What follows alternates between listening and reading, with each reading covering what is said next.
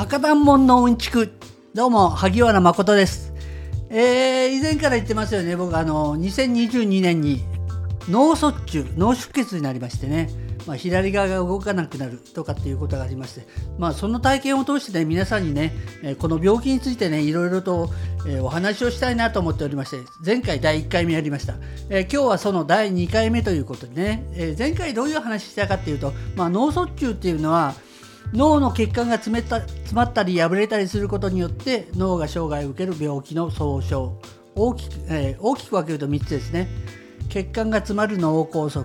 血がね出る。脳出血。それからくも膜下出血というね。これいずれもね脳の細胞に血が通わずに細胞が死んだったり、えー出石あ出血した血液にね圧迫されて脳の神経とか細胞が損傷を負う。そういうものですね。で前回お話したのはねある日突然やってくるんでまあ、とにかくね、えー、と準備ができない。で受け入れることがなかなか難しい。昨日までできてたことがねできなくなるっていうのがね、まあ、結構ね、えー受け入れがたいよっていう話をしました。で今日はね、えーお話しするのは、まあ、この脳卒中で血液っていうのはね何をやってるかっていうと,、えー、と血液はね細胞に酸素を送ってるんですね。でこの酸素がない状態に最も弱いっていうのがね脳の細胞なんですよ。だから脳の細胞は酸素がなくなるとたった3分でね死に始めるそうです細胞がね。要するに壊死していくんですね。で脳はね他の細胞と違ってね再生能力がないそうです。脳細胞ってね。だから一一度死んじゃうとね二度と戻り戻らない。でこれねじゃあなんでね、えーリハビリで元に戻るのって言ったらね、えー、とその死んだ細胞をね経由せずに別にね、え神経が張り巡らされてるんでなんとなく戻るんだけど元通りじゃないよってことなんですね。でよくテレビとかドラマでさテレビのドラマとかで心臓が停止すると心臓マッサージって知ってますよね。あの僕もねあの救命救急の、えー講習とか受けてますんで心臓マッサージってするんですけどあれはねもちろんあの心臓がまた動くようにってやるんですけど実はね一番大事なのはね人工的に心臓を動かすことで脳に血液要するに酸素を送って脳の細胞が死なないようにするそれがねあの心臓マッサージが大事なことなんです。だからね、えー心臓マッサージをしないでいるとねたとえね命が助かっても脳がダメージを受けて重い障害が残るあるいはね、えー最悪脳死というね、えー状態にもなります。だからもう人間としての反応が何もなくなるってことですね。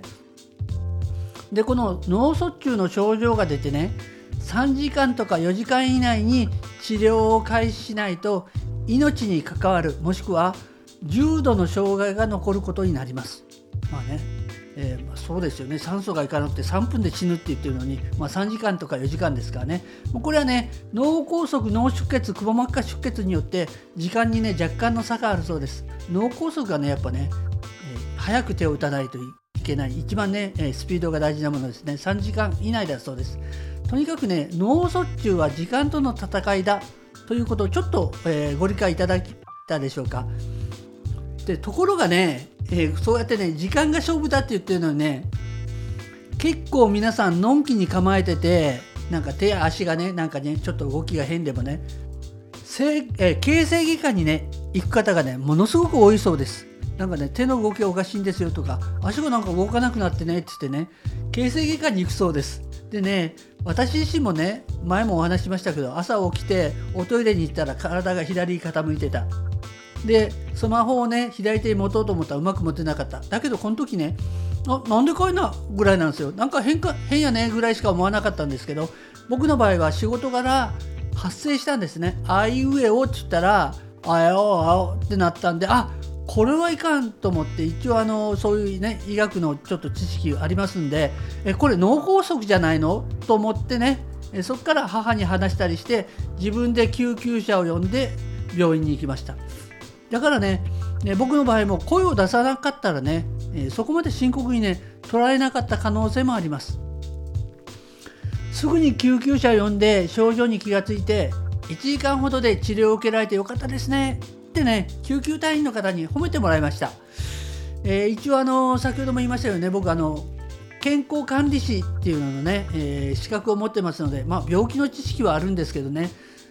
それでね、えー、実際に6時45分ぐらいに起きておトイレ行って気がついて7時50分ぐらいにはねもうね病院で治療を受けてました。これがね幸いしてそのリハビリでも早く回復したんじゃないかと言われてます、えー、僕のちょうど同じ時期ね、えー、知り合いの親戚がねなんか前日からなんか言ってることが変なんで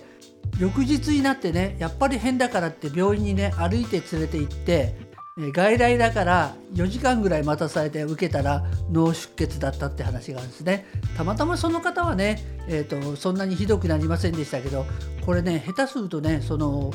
先ほども言いましたように